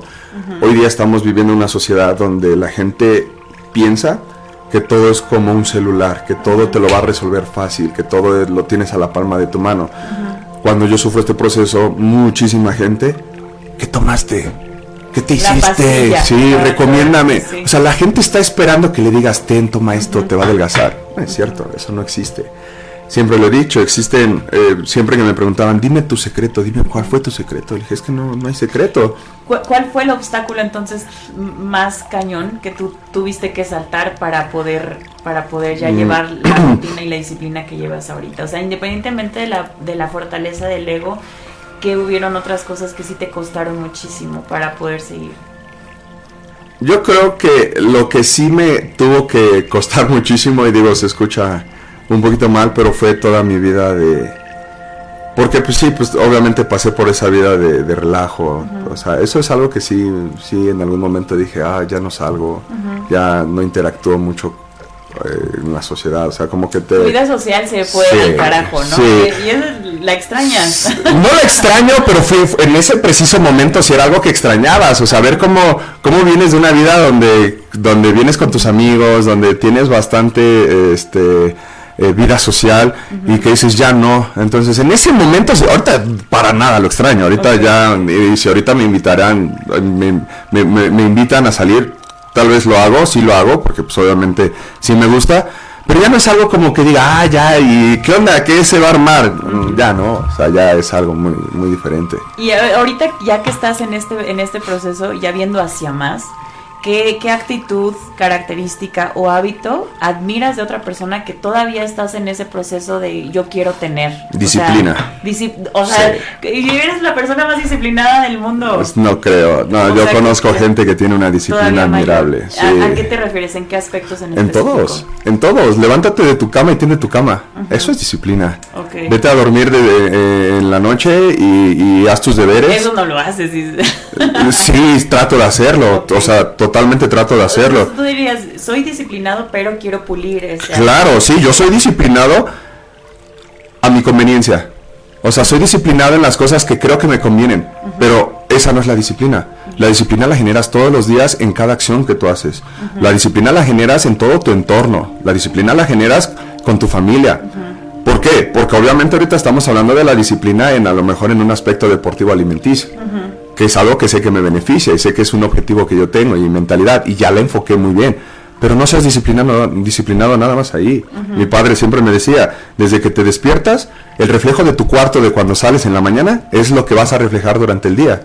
Y es cierto, si tu cuarto lo dejas hecho trizas, Sí, tu día va a ser trizas. claro. Porque desde ahí tú ya tienes otra mentalidad, desde ahí tú ya te estás levantando con otro chip, donde dices, ya, calma. Mi padre siempre me decía igual, el lugar donde tú llegas a descansar debe de ser un monumento, debe de estar limpio, fresco, donde tú dices, ya terminó mi día, un día muy ajetreado, lo que sea, llega, descansa, pero tu cama está tendida. Por eso desde ahí se inicia la disciplina. O sea, yo, yo envidio, yo cuando inicié todo este proceso, porque obviamente primero fue mi proceso de cambio físico, donde yo quería adelgazar, después ya quise tener otro tipo de, de fisionomía, yo admiraba muchísimo, más que sus cuerpos de las personas que yo veía, decía, quiero ese cuerpo, yo admiro su disciplina. ¿Cómo puedes tener en tu mente dicha disciplina? ¿Cómo puedes de- de rechazar algo que tu cuerpo tal vez lo pide a gritos, pero tú dices, no, porque tengo un objetivo y porque tengo que cumplir ese objetivo? Claro. Esa gente es muy admirable para mí. Alguien que no pone pretextos, alguien que, que a pesar de las circunstancias hace lo que tiene que hacer para hoy día lograr lo que tiene que hacer. Hoy día eh, llevo personas cuando me dicen, oye, mira, este Orlando, mira, me gustaría hacer esto, este cambio, y les dices más o menos cómo hacerlo, les dices el, eh, su, sus su- su plan y les das todos sus fundamentos para lograrlo, y te dicen, pero sabes que voy a empezar el lunes. ¿Por? es que sabes que, mira, no estás para saberlo, pero en mi casa tengo... Desde ahí empieza, y yo desde ahí me doy cuenta y dices, "Nah, No, no va a funcionar. no va a funcionar. Y, y de hecho, bueno, regresando de corte, quiero que nos menciones precisamente estos cinco tips que podemos aplicar cualquier persona para empezar a cambiar un estilo de vida. Y a lo mejor ese sería el primero, pero bueno, ahí tú nos diría- dirías, ¿no? No Ok. empiecen el lunes, sino en el momento en que están decidiendo eso. Oigan, cualquier comentario, duda que tengan del tema, Recuerden mandándonos al 247-132-5496. Y nosotros vamos, vamos a ir a un corte y regresamos rápidamente para cerrar este programa con los cinco tips de la semana. Y eh, bueno, pues todos los saludos y todo que nos estén mandando al WhatsApp, ahí los vamos a mencionar en el siguiente bloque. Eh, vamos a un corte y regresamos a un café para comenzar.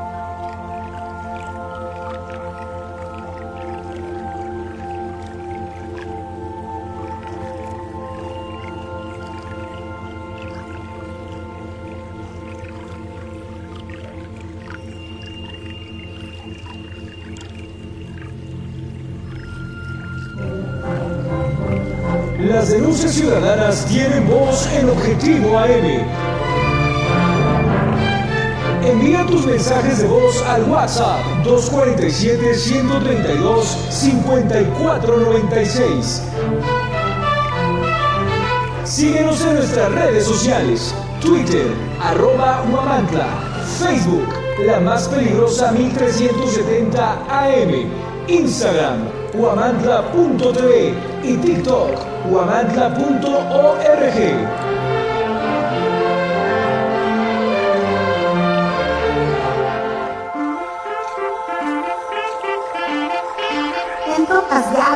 Nos destacamos por nuestra dedicación a la higiene y la autenticidad en cada torta que preparamos.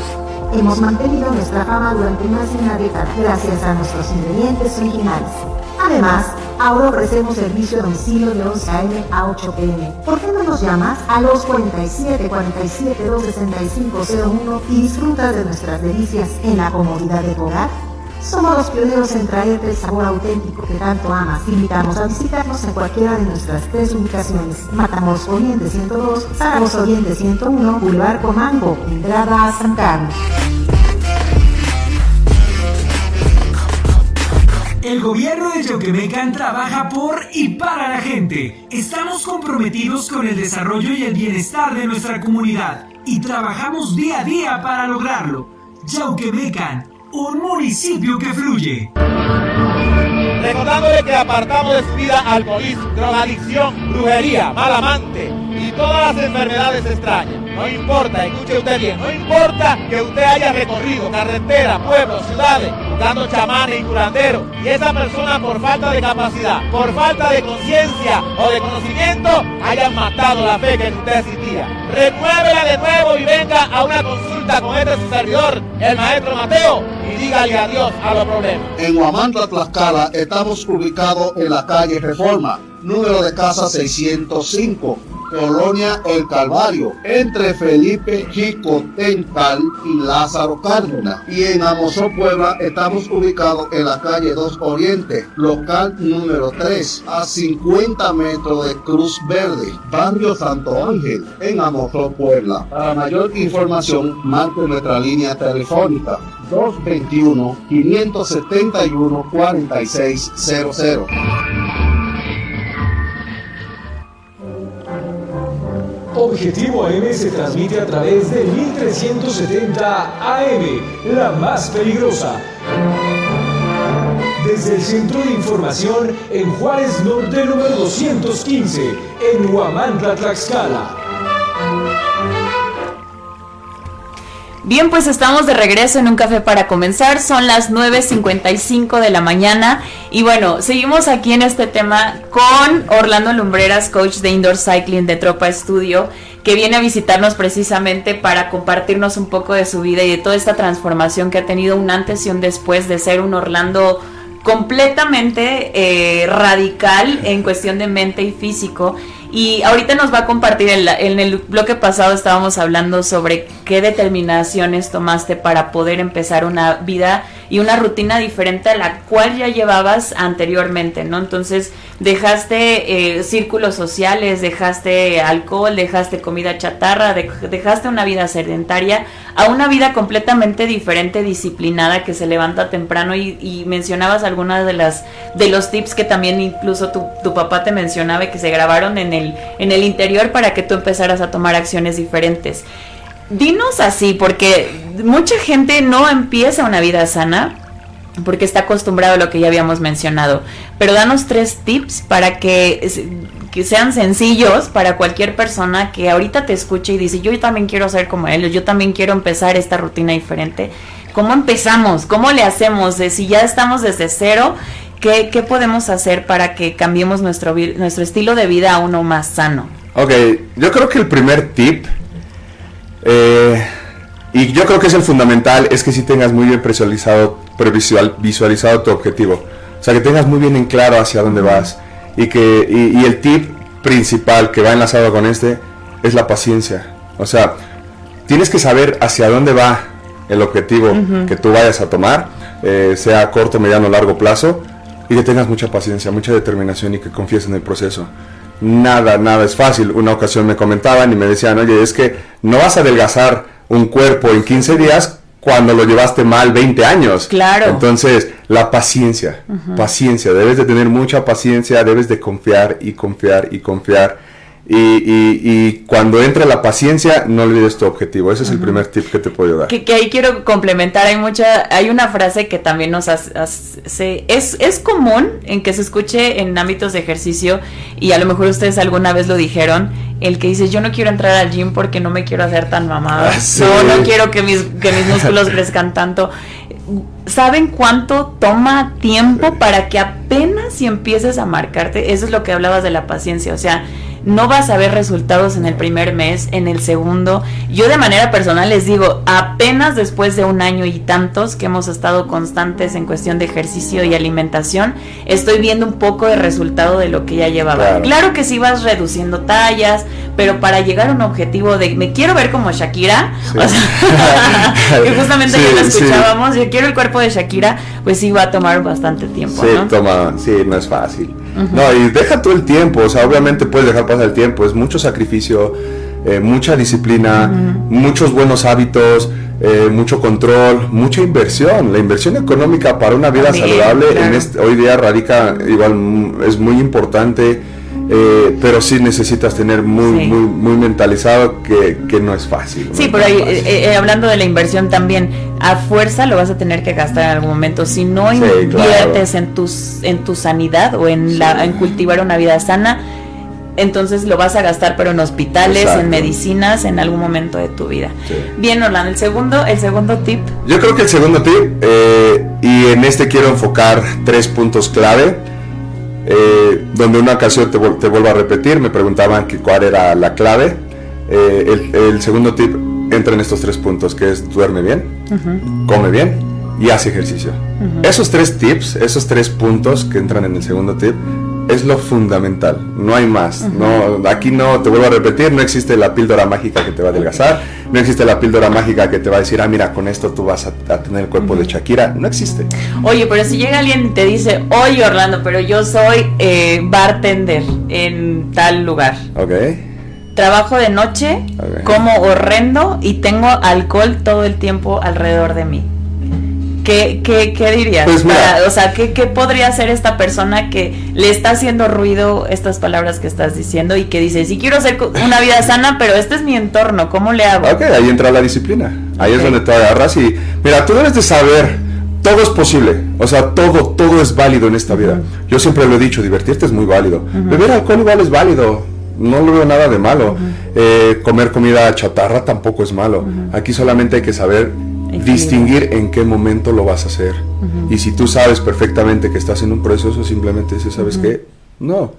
Muchas personas me dicen, ¿sabes qué? Es que ¿cómo voy a llevar una dieta si yo me rodeo de, personas que todo el tiempo están en restaurantes? ¿Cómo le hago si mi trabajo es estar en lugares donde esto y el otro y el otro. Claro, si nos escuchan a lo mejor en la combi, un chofer que también tiene jornadas de trabajo muy largas, Eso es, eso es ahí es donde digo, tiene que entrar algo diferente, completamente diferente. No puede dejar su trabajo, pero quiere empezar a trabajar en su vida sana. Ok, una ocasión me llegó una persona eh, tal cual y me dijo, oye, este, mira, ¿sabes qué? Yo eh, tengo que hacer esto, esto, esto, ¿cómo lo puedo hacer? Dije, pues mira, yo te voy a dar una solución bien fácil. Levántate temprano eh, y prepara todas tus comidas del día. Prepárate en la mañana todas tus comidas del día. Le dije, y créeme, si tú vas con todas tus comidas, si eres chofer de combi y vas en la combi con todos Con tus tu toppers, topper, sí. en un Oxxo, ¿sabías que no te cobran ni un peso por calentar la comida en sus hornos? No, yo no sabía. Ok, tú te puedes parar en un Oxxo, Ajá. sacas un topper, les dices, oye, un favor, ¿puedo calentar mi comida? Sí, sí, adelante, agarra el horno. Es más, hasta te regalan la servilleta y el tenedor. Ay, Lo qué sé porque chido. Ay, lo he hecho muchas veces.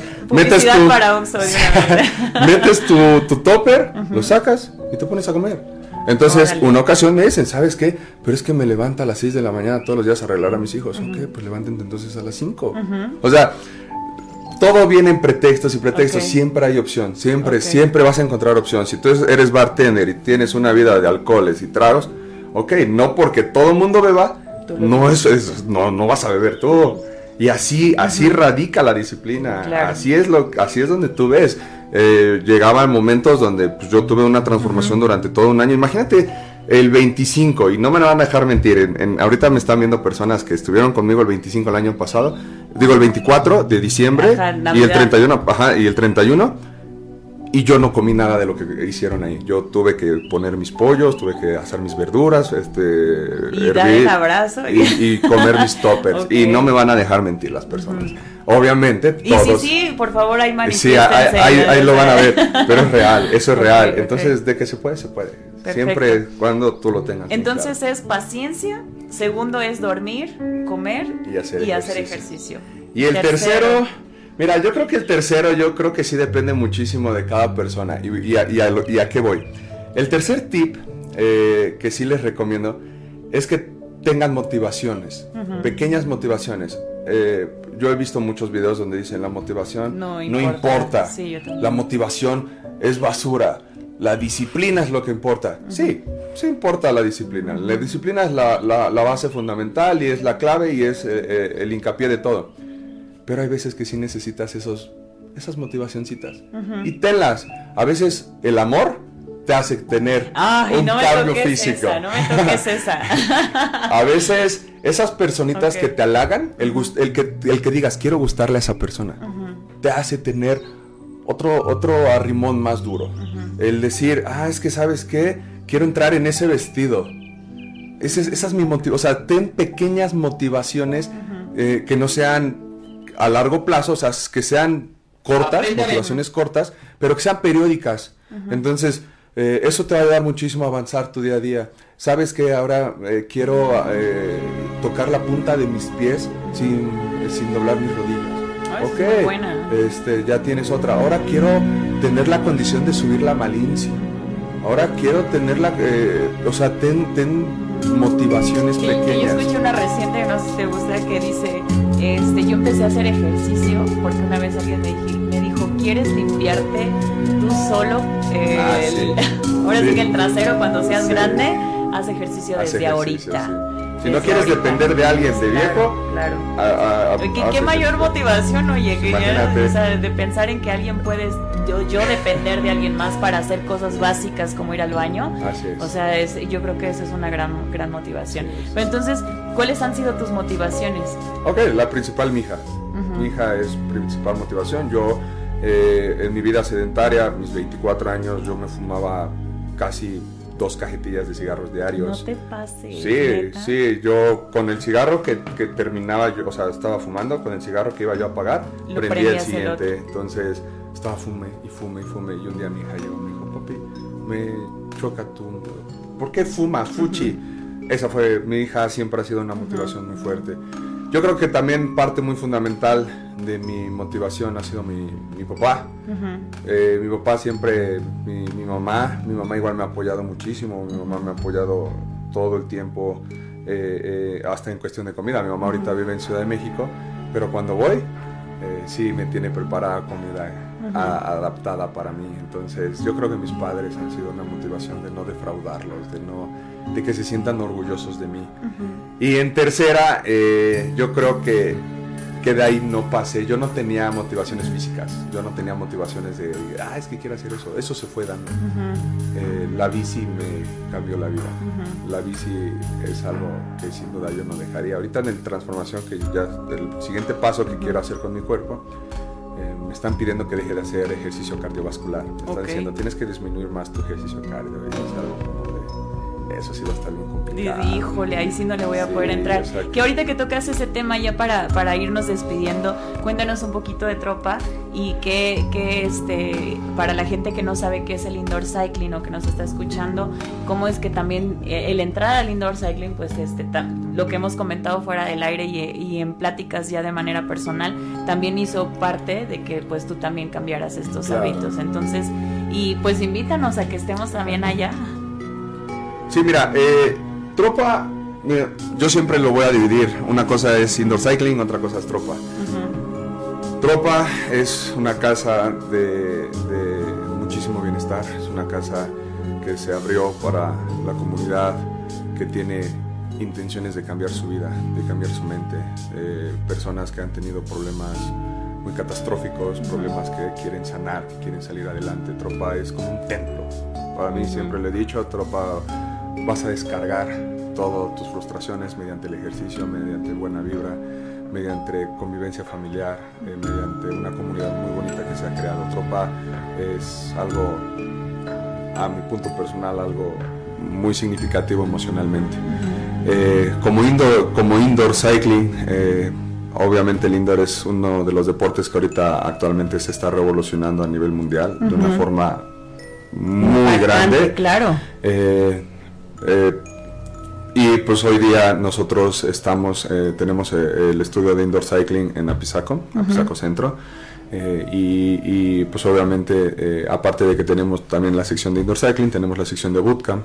Eh, bootcamp igual es acondicionamiento físico, pero pues prácticamente ambas van enlazadas con la modernidad del deporte eh, y pues como su nombre lo dice, mediante una bicicleta. Así es. Y ya si ustedes están interesados también en seguir una disciplina alimenticia, pues también pueden acercarse directamente con Orlando. Este, ya les digo, yo soy fiel seguidor de sus consejos, pero él les dirá cómo es que maneja, porque también te has vuelto ahora ya personas de este como este gurú que nos dice para dónde y nos pide fotografías de lo que estamos comiendo y todo precisamente para generar una disciplina. Claro. Eh, ¿Dónde se encuentra Tropa? Ok, Y Tropa- redes sociales y todo. Ok, eh, Tropa estamos eh, ubicados en, en Apizaco Centro, eh, la calle se llama Zenón M. Barbas, sin número, en la esquina con Cuauhtémoc, eh, segundo piso. Este, las redes sociales, en todos lados estamos como tropa.estudio.mx, eh, también tenemos página web y tenemos la aplicación donde podrán ver los horarios, donde podrán ver pues, prácticamente todos los coaches. Y pues prácticamente estamos muy, muy, muy, muy, muy al día en Instagram. Instagram es como que la herramienta base de, Y en de tropa, eh, digo, en Instagram están como tropa. como tro- tropa.estudio.mx. Perfecto. Oigan, pues qué agasajo de programa. La verdad es que me encantó estar contigo, Orlando. Gracias por venir a este programa. Primer programa que espero que sean de muchos para que conozcan también a todos los coaches de tropa. Son verdaderamente fuente de inspiración y motivación, justo lo que decías. Y es otro círculo completamente diferente. Tropa, si es una familia, es un templo precisamente por toda la gente que está ahí adentro, que también Claro. se, se disciplina y ustedes pueden ver cómo entre nosotros nos echamos porras Sí, para claro. poder cumplir Y objetivos. tenemos atletas de muy alta gama en tropa. De los, Gracias, la, mayor parte de los, de los coaches es gente eh, deportista de alto rendimiento, es- es, eh, atletas, gente que tiene una mentalidad de, de superación deportiva muy amplia, gente con, un, con, con determinada este, carrera eh, eh, deportiva. Entonces, sí, sí, los coaches de tropa es gente muy preparada eh, y no nada más en el ámbito eh, ciclista, sino también en el, á- en el ámbito mental, en el, en el ámbito coaching, gui- que te va a poder guiar, que te va a poder orientar. Porque siempre le he dicho, te- los coaches de tropa no solamente es subirse, dar una clase y punto. Hay que saber Claro. inspirar arriba y debajo de la bicicleta. Así es. Cero egos,